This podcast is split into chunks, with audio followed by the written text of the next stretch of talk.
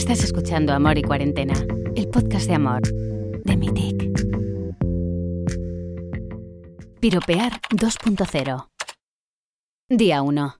Querido diario. Me siento rara escribiendo con un bolígrafo. No estoy acostumbrada, pero me gustan las palabras, y para mí las palabras se escriben con una pluma. Este diario va a servir como un borrador para usarlo en mi aplicación de citas. No quiero que nos enviemos sextos, fotos, no quiero que me corteje, y tampoco quiero que me coquetee. No quiero que nos cortejemos.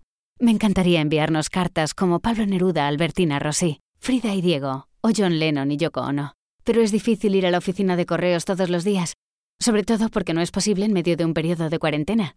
Por eso voy a fingir que estoy escribiendo una carta. Luego la copiaré y la enviaré a mi persona favorita a través del chat de mi aplicación de citas. Lo estoy probando. Buenas tardes. Pareces tan espontáneo, tan natural. Siento que el tiempo pasa de manera diferente cuando te miro, como si fuera lento y rápido a la vez.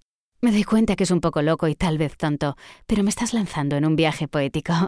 Me dan ganas de recorrer el camino de mi juventud y detenerme detrás de cada arbusto para buscarte. ¿Te encontraré allí cuando me despierte? bueno, es un comienzo.